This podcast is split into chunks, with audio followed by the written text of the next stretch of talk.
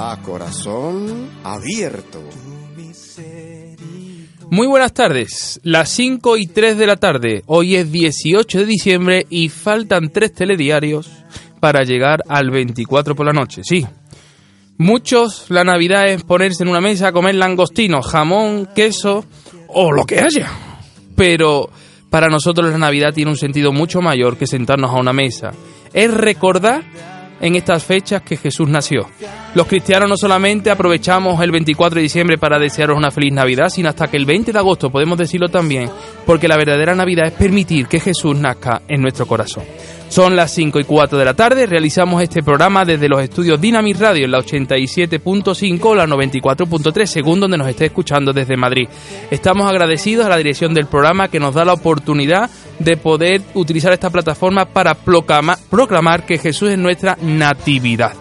En los controles del sonido está Briguelaro y ahí está ya al teléfono con la corresponsal Rocío González que en breve entrará para darnos las noticias del panorama nacional e internacional. Hoy viene Brigel bien navideño con ese gorro de Santa Claus, así es que nos da una alegría y nos arranca una sonrisa desde la pecera. Un saludo para él y su familia y para los hermanos que están en el call center, al teléfono, que tan amablemente, con una sonrisa, os atenderán si queréis intervenir en este programa. Hoy vamos a retomar el tema que dejamos la semana pasada por la mitad con el pastor David González Tiniaco. Muy buenas tardes, pastor. Muy buenas tardes, Fran, y buenas tardes a todos los que nos están escuchando. Que el Señor los bendiga. Y hoy vienes bien acompañado y Sí. bien perfumado y bien peinado, como si no tocó una mujer hace mucho en la vida de un hombre. Hoy viene acompañado de su esposa Cristina Torremocha. Que el Señor te bendiga. Igualmente, Fran. Nos Hola alegramos. a todos y nada, muy contenta de estar aquí. Muy bien. Y como es habitual, aquí tengo a mi izquierda, por la banda izquierda, como Gareth Bale, lanzando balones para rematar en el frente del área a nuestro hermano JJ.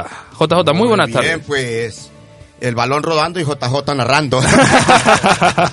Bendiciones para todos, Dios les bendiga y muy contentos, muy alegres de estar siempre con ustedes. acá. Bueno, estábamos hablando antes con el pastor y director de la- del programa Mirada hacia adelante, Mirada hacia arriba, que la semana que viene no nos toca programa porque es día 25, así que la semana que viene día 25 y al siguiente semana que es día 1 de enero no estaremos no estaremos con vosotros, así que dentro de tres semanas volveremos, amenazamos con volver con más e intentaremos que mejor. Así hay que recordar que durante esta fecha Dynamic Radio seguirá activa, pero no vamos a estar de- desarrollando los programas en directo para la audiencia fiel que tenemos cada semana. Queremos deciros también que el programa que tratamos la semana pasada era las características de la iglesia naciente y el que vamos a tratar hoy es ver esas características y aplicarlas en nuestro panorama nacional en el siglo XXI donde la iglesia de Cristo sigue estando latente en la tierra. Y si quieres participar en este programa, puedes hacerlo contestando a esta pregunta. ¿Hay muchas diferencias entre la iglesia que nació en Pentecostés y la iglesia que tenemos en la actualidad? Si quieres, puedes contestarnos a esta pregunta llamando a qué teléfono, J. 912882200. Dilo otra vez, por favor, que el bolígrafo no me pintaba. Bueno, 912882200. Y también hay una página web. www.dinamisradio.org. Dinamis, la primera I y griega. Dinamisradio.org. Este programa no se hace desde el corazón, sino de lo que hay en nuestro corazón. Afortunadamente en el corazón no tenemos cosas, sino tenemos a una persona, ¿sí? Una persona que nació en Belén, Jesús de Nazaret. Nuestro maestro dijo, el hombre bueno del buen tesoro de su corazón saca lo bueno y el hombre malo del mal tesoro de su corazón saca lo malo, porque de la abundancia del corazón habla, Habla la boca. Lucas 6:45. Saludos muy especiales desde Holanda a nuestra hermana Ana Teresa. No te preocupes, Ana Teresa, que queremos ir a Ámsterdam y tú quieres que vayamos, nosotros queremos ir y el Señor abrirá las puertas para que estemos allí contigo en la tierra del tulipán. También a nuestra hermana Rocío Niño, que se está recuperando, y también nuestra hermana Gladys López de su tratamiento, a Norlinda de la diálisis, a Gerardo, que seguimos orando por su sanidad completa en las heridas que tiene, nuestra hermana Elena, que se encuentra mucho mejor de su vesícula, qué alegría que las piedras ya están desapareciendo, ya las ha dejado las piedras para construir y la vesícula para que pueda funcionar bien su cuerpo. Y también nuestra hermana Gladys Bravo, que ha metido la pierna donde no debía y tiene el tobillo de la del tamaño de una pata de elefante. Le damos un beso y un abrazo a la pobre que está con el pie en alto para que se pueda recuperar. A todos vosotros, a los que nos estáis escuchando en Madrid, en Sevilla, en Alicante, en Salamanca, en Argentina, en Colombia y hasta lo último de la tierra. Por lo tanto, comenzamos con este programa con A Corazón Directo. Muy buenas tardes, Rocío. Buenas tardes a todos los que estáis ahí, a todos los radioyentes en este día. Qué alegría. Feliz Navidad, por si no te veo. espero, espero verte. Bueno, me Pues estaba vamos a- diciendo Brigel una cosa importante. El regalo de Navidad tiene que tener 8 gigas para que sea bueno. Sí, Y ¿no? tú, que eres una buena discípulo, con una palabra entiendes dos. Así que de 8 gigas, de 8 gigas. ¿Qué noticias nos trae del panorama nacional e internacional? Bueno, pues vamos a comenzar hablando de Reino Unido. Parece ser que declara la cienciología religión y no secta. Ah. Por lo que esto les permitirá a los adictos a la cienciología celebrar casamientos oficiales en sus lugares de reunión y obtener beneficios fiscales. Hay que ver lo que hacen los petrodólares. Hay que ver, hay que ver. Sí, la nueva era, en el mismo saco lo metemos todo. Mm. Vamos a seguir aquí en España. La reforma de la ley del aborto será aprobada por el Consejo de Ministros de este viernes o del próximo. Y parece ser que esta reforma recuperará parte del modelo legal que regía nuestro país en 2010, eh, en la que una parte de esta reforma decía que se podrá abortar en cualquier circunstancia durante las primeras 14 semanas de embarazo. Así que sigamos orando para que no siga avanzando este proyecto. Mm. Y vamos a hablar eh, de República Dominicana. Es una noticia que me ha impactado bastante. Eh, dice que hay 1.300 am- armas cambiadas por Biblia. El pro- El programa se llama Biblia por bueno. Armas y es una iniciativa de las iglesias evangélicas y del gobierno de República Dominicana. Qué con el fin bueno. de reducir la violencia en algunos de los barrios más complicados del país. Las iglesias evangélicas tuvieron la iniciativa, entraron en algunos de los barrios más peligrosos para difundir la palabra de Dios a los pandilleros y otros delincuentes como parte de la iniciativa que tuvieron. Y en un mes de trabajo de concienciación en 15 de estos barrios se han cambiado 1.300 cuchillos y machetes por 1.300 Biblias. 1300 espadas, gloria a Dios, machetes por espada, así me gusta. Así es, así es. Así que esas son las noticias del panorama de, de esta semana. Muy bien. Espero que les haya gustado. No sé si hay algún comentario que quieran hacer, que siempre aportáis siempre algo edificador. Sí, sí, hoy el comentario lo va a hacer nuestro pastor David González. ¿Qué te parece cambiar machetes por Biblias? Lo mejor. Van a salir ganando. Gloria a Dios. Van a salir ganando porque les va, les va a cambiar la vida de verdad. Se- República Dominicana es un país que tiene algo que ningún otro país tiene, y es que en su bandera está la Biblia abierta, y su lema es conoceréis la verdad y la verdad os hará libre. Amén. Y eso hoy se ha cumplido con esta iniciativa de las iglesias cristianas evangélicas de República Dominicana. Así que bendecimos esa tierra Amén. y a sus Amén. dirigentes, y qué buena iniciativa para copiar en este país llamado España. Así es, han cambiado sus espadas físicas por sus espadas espirituales y eso es algo que, como tú dices, deberíamos, no solo aquí en España, de tomar esta iniciativa, sino en Mm. todo el planeta. Ujú, ujú. Así que bueno, que el Señor os bendiga mucho a todos, que tengáis buen programa y espero la semana que viene, ¿no? Porque estamos en Navidad, pues en tres semanas estar en contacto de nuevo con vosotros. Bueno, corresponsal, te has ganado el pan. Puedes comer langostinos en Navidad. que el Señor te bendiga mucho y nos volveremos a ver. Igualmente. Bendiciones a todos. Y con todo esto, vamos a comenzar con aperitivos para el corazón.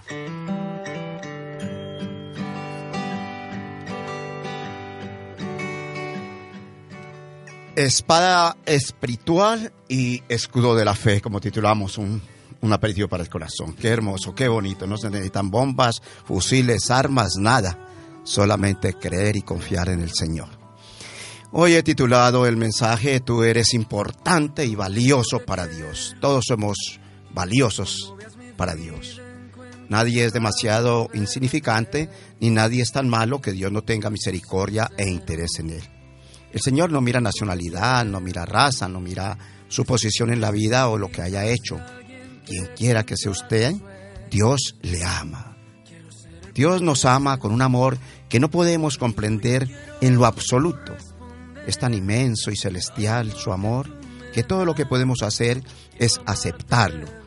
Él nunca nos obliga a aceptar ese amor, claro, pero siempre está con los brazos abiertos para recibir a todos aquellos que traten de alcanzarlo. Querido oyente, aunque usted haya fallado, aunque alguna vez lo haya rechazado, el Señor siempre te amará, porque Él formó tus entrañas, Él te hizo desde el vientre de tu madre. Dice el salmista, mi embrión vieron tus ojos y en tu libro estaban escritas todas aquellas cosas que fueron luego formadas sin faltar una de ellas. Qué hermoso, ¿no? Qué maravilloso. Qué hermosa obra que Dios hizo en ti y en mí. Tómese tiempo para expresar y agradecer con gratitud la vida que nos ha dado el Creador. Si te has enfriado, si te has apartado, Restáurate, vuelve, vuélvete a Él, conviértase en ese verdadero hijo que es. Únase con los demás creyentes a alabarlo, adorarlo. Regocíjate, confía en Dios y haga que Él obre en su vida.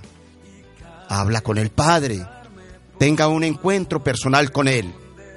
Dígale, amado Dios, tú has conocido mi sentarme y mi levantarme. Nada me encubre de ti. Quiero que tu mano me guíe. Examíname, oh Dios, y conoce mi corazón. Pruébame, moldéame, renueva mis pensamientos, mi camino. Quiero agradarte, vivir en amor, fe y esperanza contigo. Dios conoce las personas y para todas son valiosas. Repito, no solo nos conoce, sino que todas las personas son valiosas para Él. El salmista nos dice que aún no está la palabra en nuestra lengua y ya Jehová la sabe toda. Y sigue diciendo el Salmo 139, tal conocimiento es demasiado maravilloso para mí, alto es, no lo puedo comprender. ¿A dónde miré de tu espíritu y a dónde de tu presencia? A donde quiera que vayamos y nos encontremos, ahí está el Señor para guiarnos con su mano. Como decía antes, no hay absolutamente nada que pueda escondernos de su presencia. Él conoce, sabe con exactitud quién es usted, dónde ha estado y lo que ha estado haciendo. El creyente consagrado no debe tampoco tener temor ni, ni sufrir ninguna inquietud, porque siempre está el Señor para librarlo, ayudarlo, liberarlo. Los ojos de Dios siempre están vigilantes en todos sus hijos, con todas las circunstancias de su vida. Debemos saber y estar seguro que los que caminan en los estatutos del Señor, los que constantemente mantienen su mente y sus ojos puestos en Él, ven que su gracia les produce gran paz y una alta estima en sí mismo. No autoestima, en prepotencia y vanagloria, no, eso no. Alta estima de sí mismo porque somos hijos predilectos, dice la Biblia, real sacerdocio, somos pueblo escogido. Por eso no debemos dejarnos ganar la batalla del enemigo. El mundo nos mete muchas cosas, y más en estos tiempos, que el desempleo nos da ansiedad, depresión, tristeza. Pero tenemos a un Dios vivo que nos ayuda a ganar la batalla y con Él salimos más que vencedores. Porque somos importantes y valiosos para Dios. Querido amigo que me escucha, yo te digo esta tarde, si estás en lucha, no te dejes ganar la batalla. Piensa todo lo que el Señor ha hecho por ti y por mí. Retrocede tu mente y piensa de cuántas pequeñas y grandes cosas nos ha librado, de las que sabemos y de las que no llegamos a darnos cuenta. No nos enteramos, pero Él estaba allí en ese momento. Por eso hemos de gritar a viva voz, como lo dijo el salmista. Cuán preciosos me son, oh Dios, tus pensamientos, cuán grande es la suma de ellos. Si los enumero, se multiplican más que la arena. Despierto y aún estoy contigo. Querido oyente, de cierto el Señor aparta y hace morir las cosas que quieren atormentarnos. Mantengámonos y mantengamos nuestro corazón y mente puestas en Él.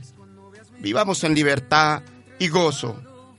Tú y yo somos sumamente valiosos para Dios. Que Dios les guarde, que Dios les bendiga, derrame bendiciones en sus hogares y una feliz Nochebuena. Bendito.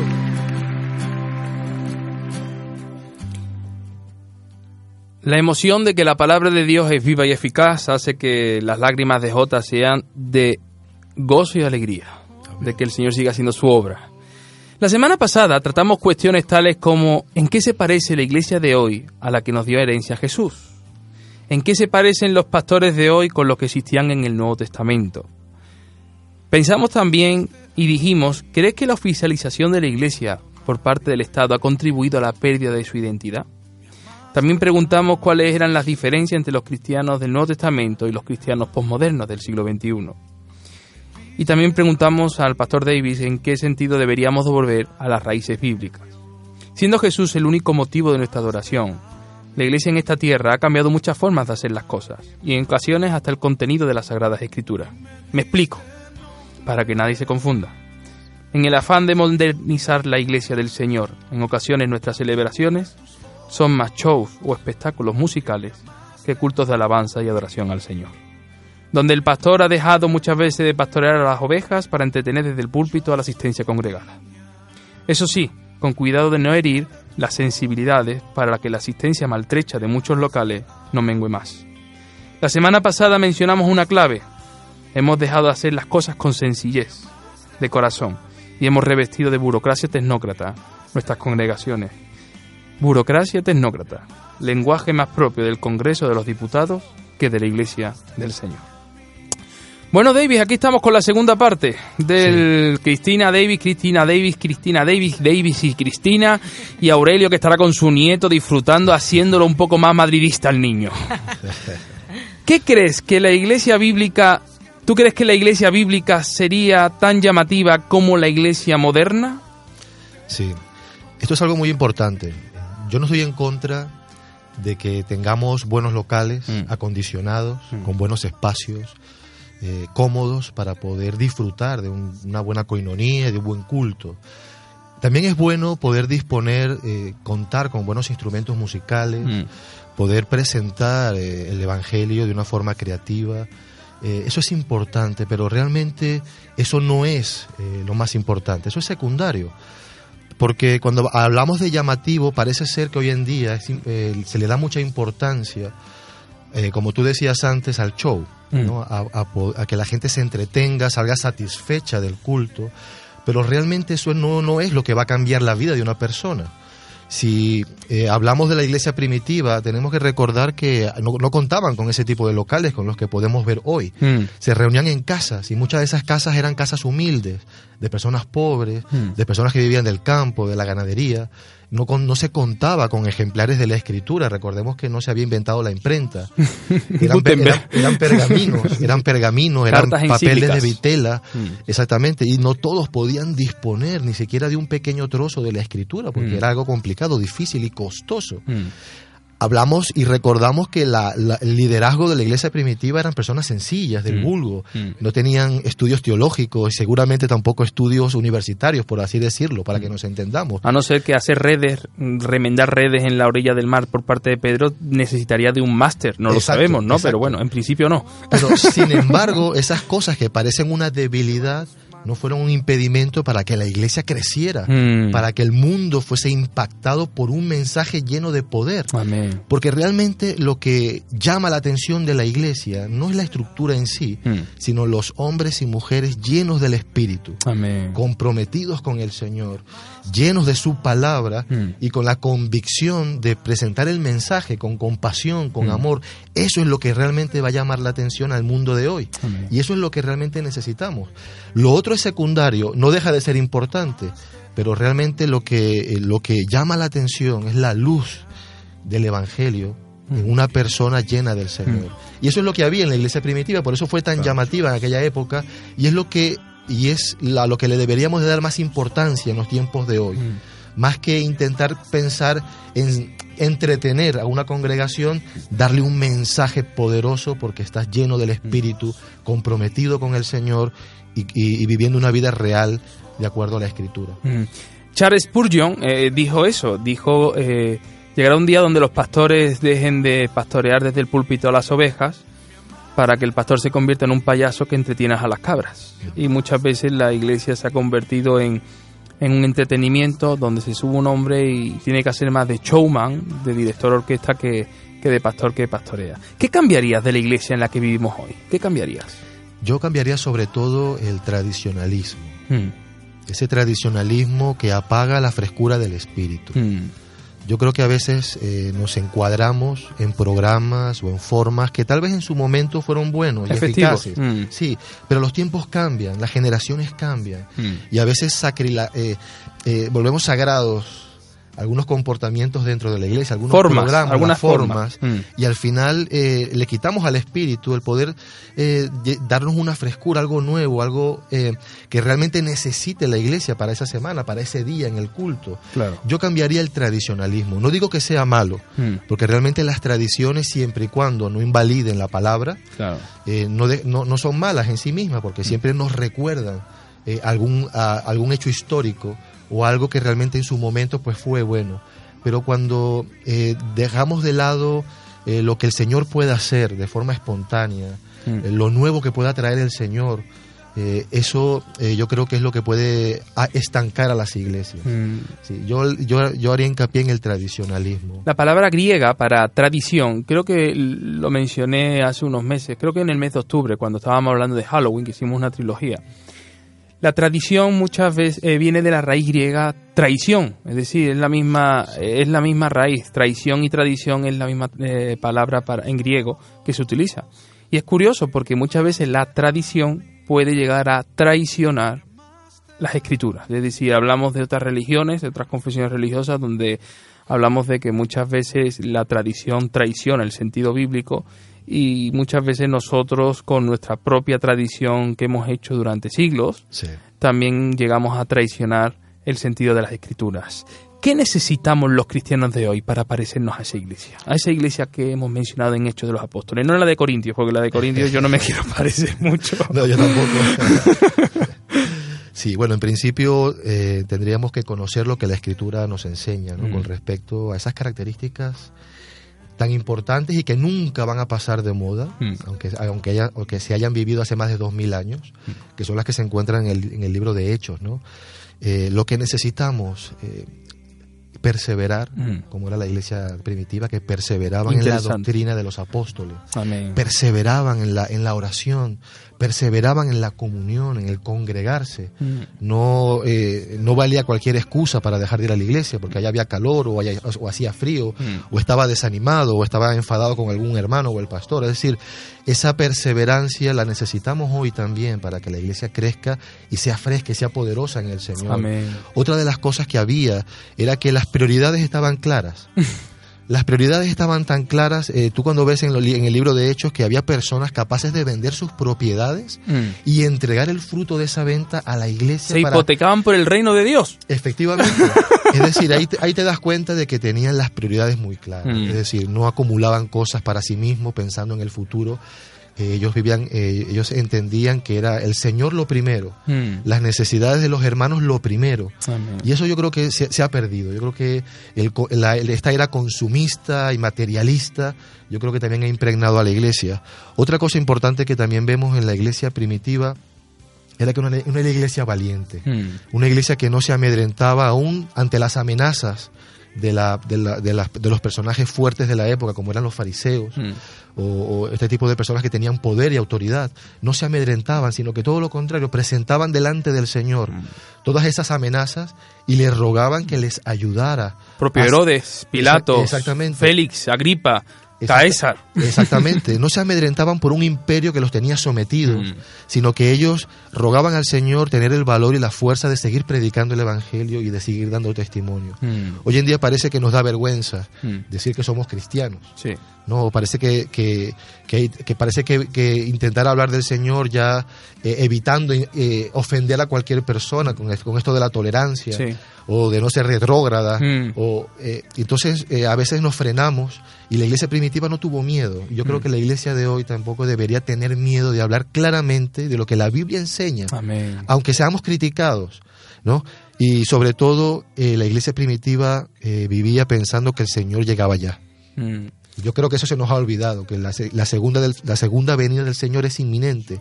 Y la, ge- y la gente pensaba que el Señor llegaba ya, por lo tanto lo importante era el Señor. El hoy. El, el hoy, exactamente, el, ha- el ha- el hacer la obra porque se acababa el tiempo. Y yo creo que en eso nos hemos relajado mucho. Mm. ¿no? Ya han pasado dos mil años Mm. y parece que el Señor no termina de llegar. Retrasa su venida, como algunos piensan. Exactamente, pero que como dice el apóstol Pedro, ¿no? lo Mm. hace por amor a los que no, no- no le han conocido todavía.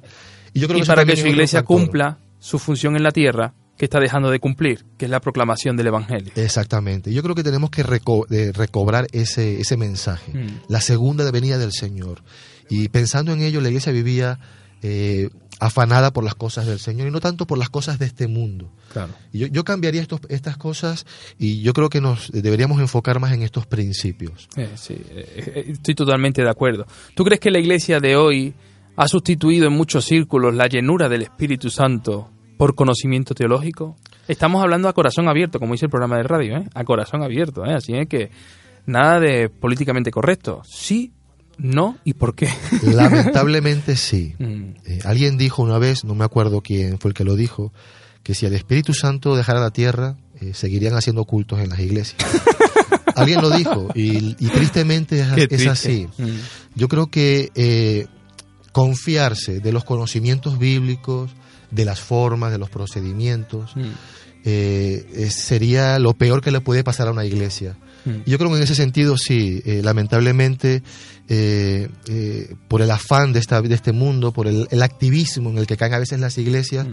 se deja de lado buscar la dirección del Señor, buscar ser llenos del Espíritu a través de la oración, del tiempo de comunión con el Señor, porque se dan cuenta o nos damos cuenta, porque nadie está exento ¿no? de caer en ese error, de que aunque no ore, el culto se hace igual, la gente sale bendecida, entre comillas, Mm, y parece que no pasa nada, que se puede hacer con las fuerzas humanas. mm. Y yo creo que en ese sentido también podemos caer en el aspecto teológico, Mm. ¿no? darle más importancia a un título, a un conocimiento, que realmente a esa llenura, a esa dirección del Señor para hacer su voluntad. ¿no? Que una cosa eh, no quita la otra. No, por supuesto, yo no estoy en contra de esto, al contrario, yo animo a, a que nos esforcemos por conocer, por estudiar, Vamos, por. Pedro, Juan, Santiago pasaron por un seminario de tres años con Jesús intensivo, ¿eh? Exactamente. Ese, ese seminario intensivo hay que pasarlo, ¿eh? Y ahí vemos al apóstol Pablo a los pies de Gamaliel, su formación teológica. Es decir, que no estamos hablando de que eh, hay que estar de cualquier forma No, exactamente, frente, al con- pero al contrario. sustituir sustituir una cosa por otra eh, es cuando empezamos a traicionar lo que nos enseñan las escrituras. Exactamente. Jota, ¿tienes alguna pregunta, verdad? Sí. Para la doña, para la sí, doña. Para Cristina, sí, como esposa del pastor eh, Davis. Eh, Cristina, ¿se puede trabajar secularmente y ser ministro del Señor? ¿Tiene esto base bíblica? Sí, tenemos ejemplos bíblicos como el de Pablo, por ejemplo, ¿no? Pero sí que se puede, vamos, yo creo que tenemos ejemplos aquí, pues Fran, por ejemplo, el pastor Fran, y bueno, conozco también otros ejemplos, pero Mi pastor Joaquín, profesor profesor, de universidad. sí, sí, bueno, un- gran ejemplo también, trabajando secularmente y en la iglesia. ¿no? 40 años. Y lo que pienso es, en este caso, que es- poder se puede, ¿no? Pero mi opinión personal es que prio- la prioridad, se habla de la prioridad, ¿no? Siempre y cuando el ministerio, una persona que tiene un llamamiento, sea su prioridad el ministerio Claro. y lo secular no le contrarreste a lo que es realmente lo importante, pues claro que se puede. Claro. Lo idóneo sería trabajar en una cosa o en la otra, Claro. pero hoy en día, debido también a las circunstancias de la economía o Mm. por decisiones personales, porque uno quiere hacerlo, pues Mm. Es curioso, Cristina, porque eh, mm, la Biblia dice que el obrero es digno de su salario. La Biblia nos enseña no pongas bozal al buey que trilla. Eh, lo que pasa es que encontramos un- una peculiaridad aquí. Si nos limitamos a, a trabajar en base a un salario, nos convertimos en asalariados. Y el apóstol Pablo hablaba a las iglesias diciendo de que tenían que cooperar para la extensión del reino de Dios, que eh, ha sabido vivir en abundancia y en escasez. Pero es curioso, en la abundancia Pablo seguía predicando y en la escasez Pablo seguía predicando. El problema sería aquí cuando eh, el salario es el motor que te mueve para hacer las cosas. Ahí ya tendríamos un, un serio problema. Así es. Sí, de hecho, la escritura dice que el buen pastor su vida da por las ovejas, ¿no? Y que precisamente los asalariados Mm. o aquellos que están en el ministerio por el salario Mm. son precisamente los que suelen abandonar ¿no? Mm. a, a sus ovejas. Y esto es importante. El- el ministro, el siervo, la persona que esté eh, sirviendo al Señor, ya sea en el pastorado o como evangelista o como maestro, ¿no? Porque hay muchos diferentes ministerios que el Señor... Profetas, eh, apóstoles. exacto, que ha dado a su iglesia. Si esa persona tiene un llamamiento, eh, una convicción de parte del Señor, esa persona eh, ha- hará el trabajo eh, con o sin salario, porque su fe le va a mover, Mm. sabiendo que el Señor va a proveer. Y aunque habrá momentos de dificultad económica, porque la, se, se viven, porque yo creo que eso es algo que nadie puede evitar. Mm. Yo creo que es parte del entrenamiento que el Señor nos da Mm. para los que servimos al Señor, el pasar rachas difíciles, ¿no? Y yo creo que allí es donde se prueba realmente el carácter. En los desiertos. Exactamente. en la escasez es donde se prueba realmente. Jesús fue bautizado y fue llevado inmediatamente por el Espíritu al desierto, al desierto. al desierto. y allí no hay playa, Efectivamente. nada más que Y- arena. Exactamente. y yo creo que allí eh, eh, es donde se ve realmente el que desea servir a Dios de todo corazón, porque confía en Él Mm. y sabe que el Señor eh, le, le- le va a bendecir y que habrá momentos difíciles, pero confía. Confía, y los que estamos en el ministerio lo hemos vivido, ¿no? Mm. Que no siempre eh, habrá abundancia, como, como el mismo Pablo Mm. reconoció, Mm. pero en todo momento eh, servir al Señor con esa, con esa pasión que el Señor pone en nuestro corazón. ¿no?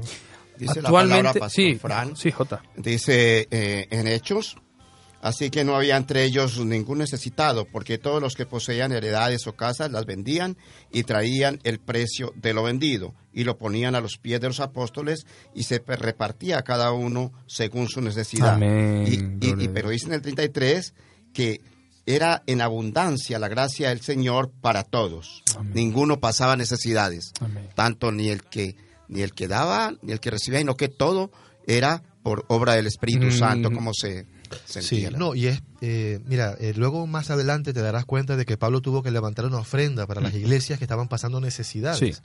Es decir, yo creo que el Señor permite también esas situaciones porque es una forma de desarrollar la fe Mm. y de conocer más al Señor, conocer Sí. a ese Dios proveedor, no a ese Dios sanador. Que se lo digan a Job, ¿verdad? E- al final de todo lo que pasó, dijo la frase que nos encanta, ¿no?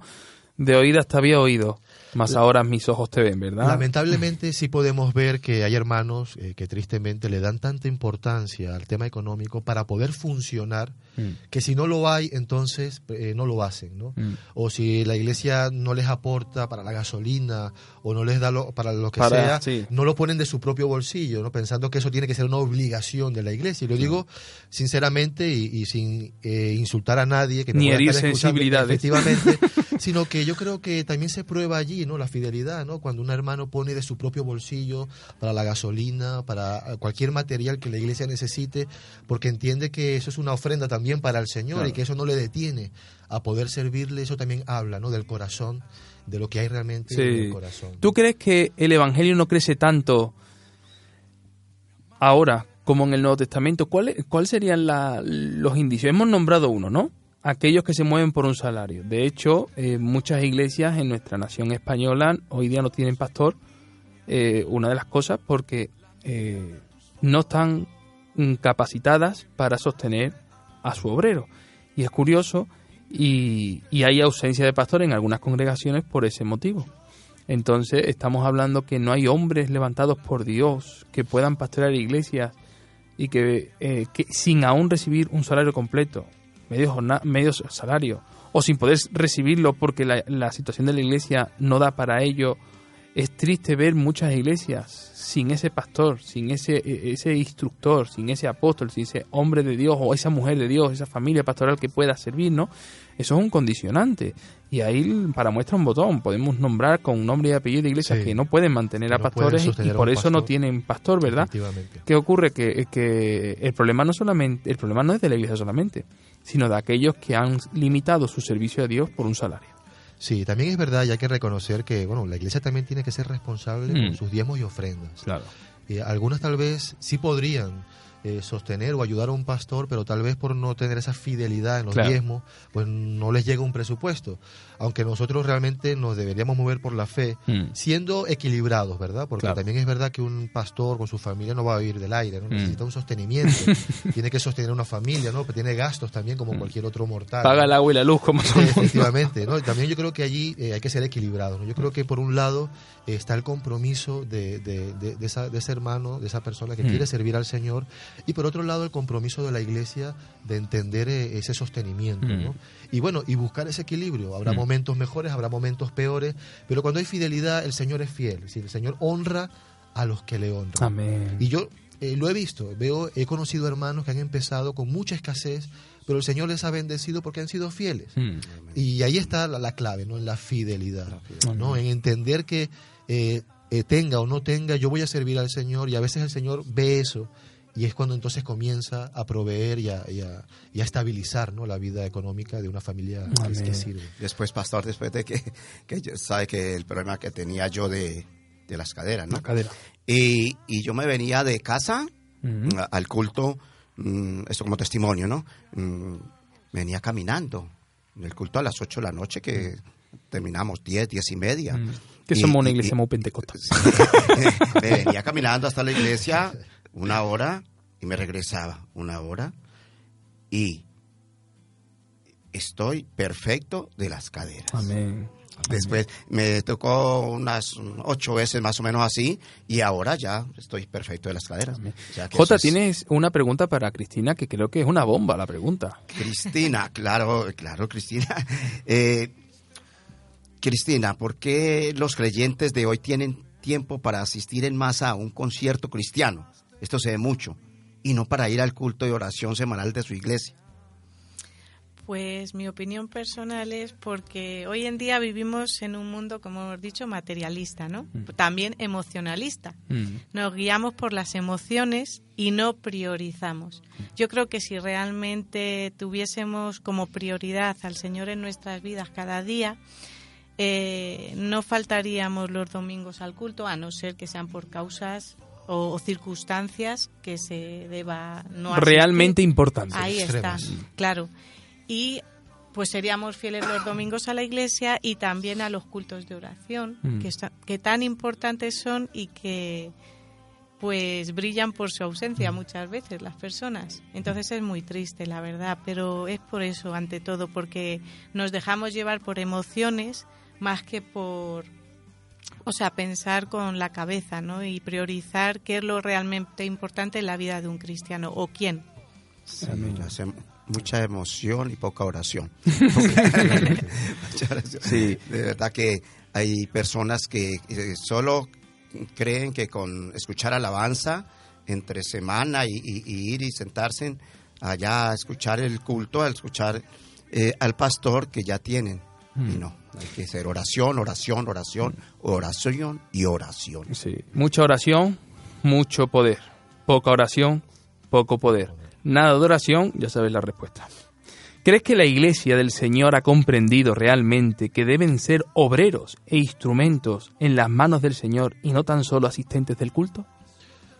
Bueno, por mi propia experiencia en diferentes iglesias donde he podido participar y compartir, me doy cuenta de que yo creo que una gran cantidad de hermanos todavía no llegan a comprender que no son solo espectadores, que, que deben estar comprometidos, que tienen dones, que tienen talentos, tal vez algunos por descubrir, pero que los tienen y que deben ser parte del trabajo en la iglesia. Yo Mm. creo que eso es uno de los grandes retos que tenemos en la iglesia, ¿no? El poder, el poder lograr que la mayoría, si no todos, que sería lo ideal, Mm. eh, participasen de las actividades, se comprometiesen en los diferentes ministerios y no solo sea un pequeño grupo, como suele pasar, los que tiran de la iglesia. ¿no? Eh, y yo creo que ese es el gran reto que tenemos. Yo creo que eh, lamentablemente también vemos eso mucho en las iglesias. Mm. Eh, A veces se piensa que el pastor es el que debe, eh, eh, o, o es el que tiene la autoridad o la unción solamente para orar, para ministrar, para evangelizar, cuando es toda la iglesia la que tiene ese compromiso también Mm. y está llamada también a participar de ello, ¿no? Y yo creo que ese es el gran reto de los pastores, enseñar eso en las iglesias, ¿no? Recalcarlo constantemente y a estimular, estimular a la iglesia Mm. a que participe de los diferentes ministerios y a que descubran sus dones, sus talentos, para ponerlos en las manos del Señor, porque es parte del crecimiento cristiano. Cuando soy solo espe- espectador, eh, no voy a degustar realmente de las bendiciones, de, de todas las bendiciones del Señor, y mi crecimiento cristiano se va a ver limitado, porque es practicando cuando se hace, es lo que hace el maestro, la práctica, el participar. Y de hecho, por experiencia propia, eh, yo realmente me comprometí con la iglesia y empecé a crecer cuando decidí participar en mis tiempos, cuando era más joven, eh, de, de- de los grupos. Sigue siendo joven, ¿eh? Sí, sí, bueno, cuando era más joven, cuando era más joven, he dicho.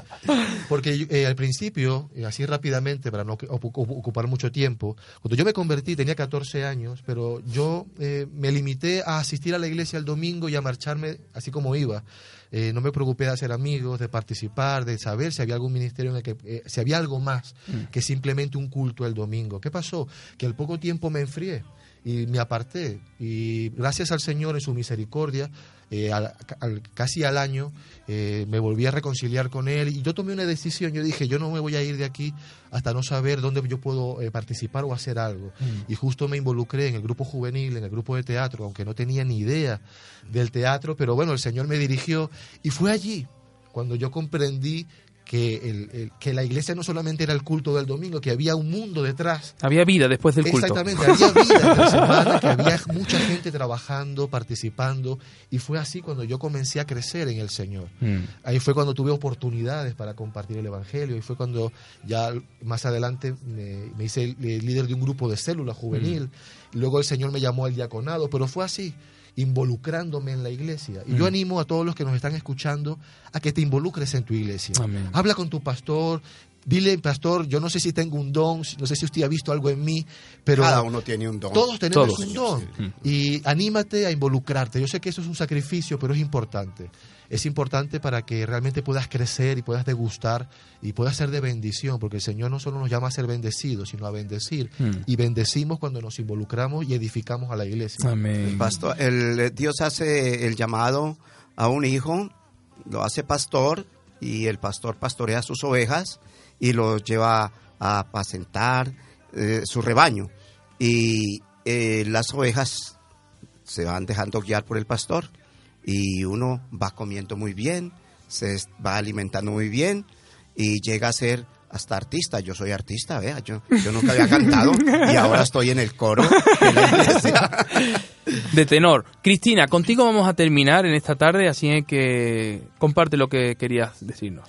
Sí, no, quería compartir también que en la práctica, cuando Mm. uno se pone al servicio del Señor, Él te guía, ¿no? A, a donde Él quiere que tú estés en la iglesia. Mm. Si eso se tiene claro, se ahorran muchos problemas, la verdad, ¿no? Mm. Que una oveja tenga claro dónde tiene que estar. Y también pienso que se pone muy en práctica la paciencia y el amor. Y es amar al hermano, vaya bien o vaya mal, a veces porque donde se trabaja hay rocecillos y eso, Mm. pero también a ser amado, porque también erramos, ¿no? Claro. claro. Entonces, Pues muchas gracias, David, Cristina, JJ. Vamos a tener un, un poquito de agua, vamos a beber agua para entrar en la pastoral, pero vamos a escuchar hoy en el Corazón Anónimo el CD Kairos. Dime qué pensabas, la canción número 9 del volumen No seas indiferente por Brigel Aro.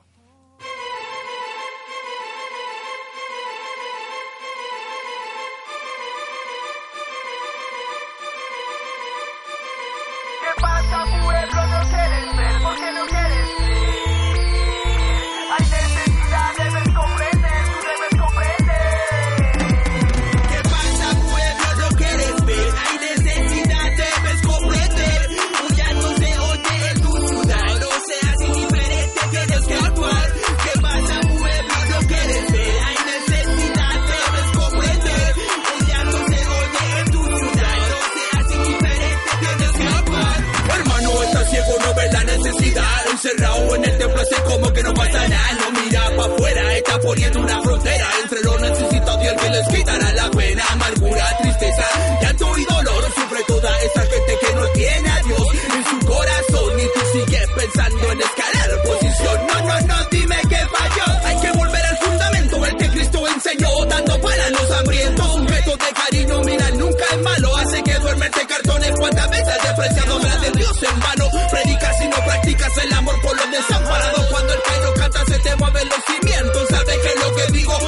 concierto, concierto.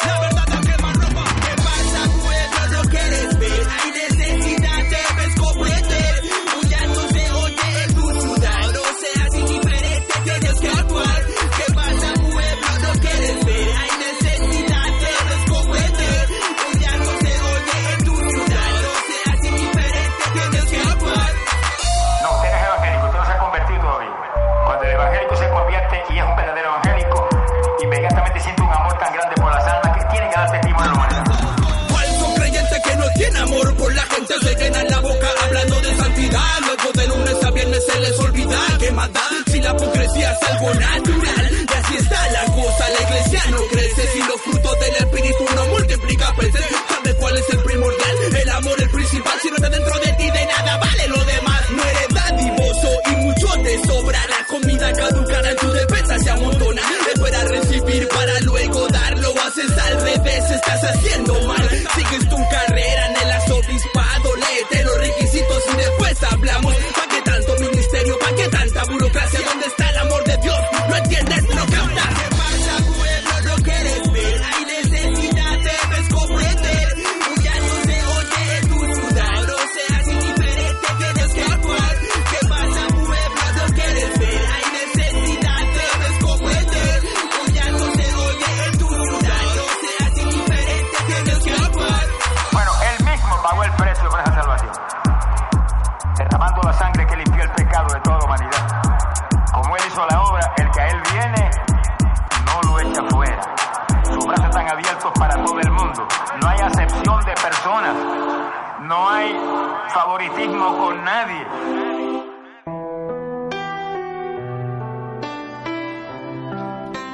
En Hechos de los Apóstoles, el capítulo 2, el versículo 47, dice la palabra de Dios, alabando a Dios y teniendo favor con todo el pueblo.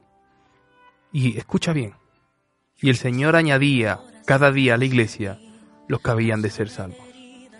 Y el Señor añadía a la iglesia los que habían de ser salvos. Cuando la iglesia del Señor se ha centrado más en llenar locales, llamadas iglesias, que en predicar el Evangelio de Jesucristo, los resultados han sido desastrosos. Los discípulos de la iglesia incipiente no pretendían aglutinar gentes en un mismo techo, sino proclamar que Jesús resucitado es el único que puede salvar sus vidas del pecado y de la muerte.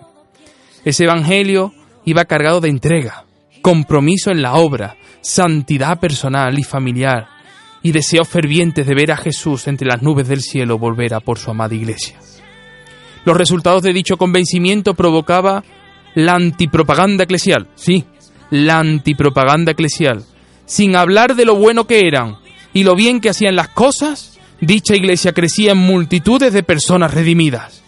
Porque claro está, tener un local lleno de almas no quiere decir que dichas almas sean santas y mucho menos que sean salvas.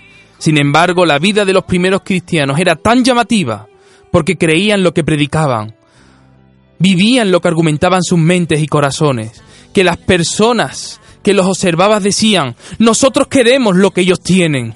Mirad cómo se aman, mirad cómo comparten lo que tienen, mirad cómo alaban al Señor con un corazón dispuesto, mirad cómo son apedreados y son capaces de perdonar a los que le juzgan injustamente, mirad cómo son torturados y golpeados en un coliseo y no callan de decir que Jesús es la resurrección y la vida.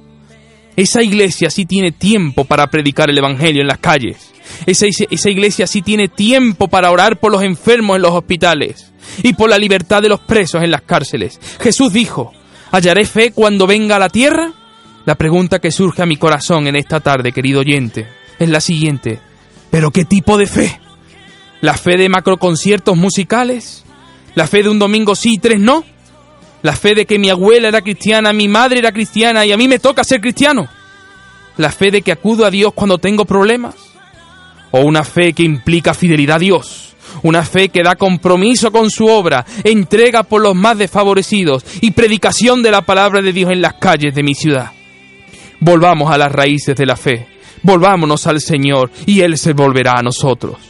No te preocupes por llenar el local de personas, preocúpate de llenar el cielo de almas arrepentidas y se cumplirá lo que dicen las sagradas escrituras. El Señor añadía a la iglesia los que habían de ser salvos. Si quieres puedes orar conmigo para hoy venir a los pies del Señor y pedir arrepentido que hoy el Señor pueda ocupar el lugar que le corresponde en tu corazón. Si quieres puedes orar conmigo. Si te da la oportunidad de cerrar los ojos, ciérralo ahí donde estás. Si no puedes hacerlo, orando conmigo, diciendo, Señor Jesús, hoy vengo arrepentido delante de ti por mis pecados y te suplico que puedas perdonarme, porque sin ti nada soy y reconozco que nada puedo hacer. Ayúdame a ser un discípulo en cada situación cotidiana de mi vida, porque quiero que mi vida esté supeditada por firmes convicciones de tu palabra. Ven a mi vida y sé mi Señor, por Cristo Jesús. Amén y amén.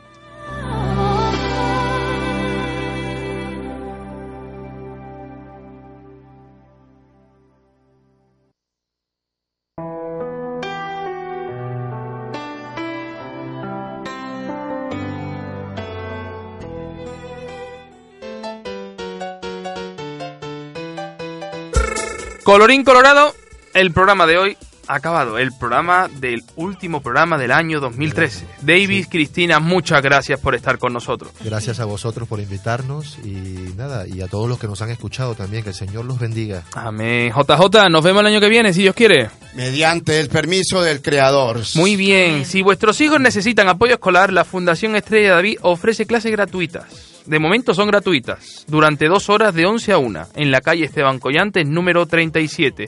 La directora de esta fundación se llama Lisette. El número es 693-690-599. Te lo repito, 693-690-599. Y son gratuitas. La semana que viene, o mejor dicho, el año que viene, más e intentaremos que mejor. Os esperamos aquí, en A Corazón Abierto, en el mismo sitio y a la misma hora. Hasta luego, corazones.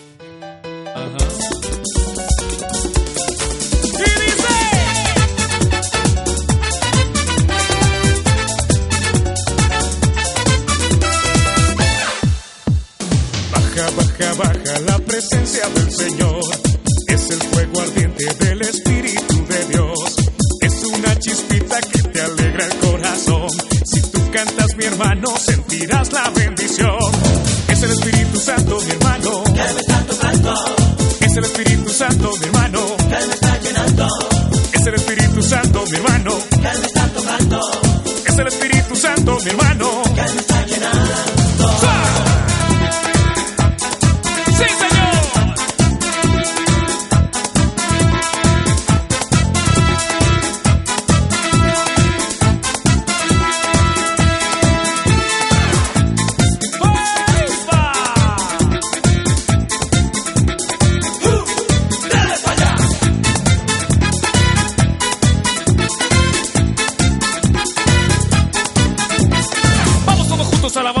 que te llene su presencia, que te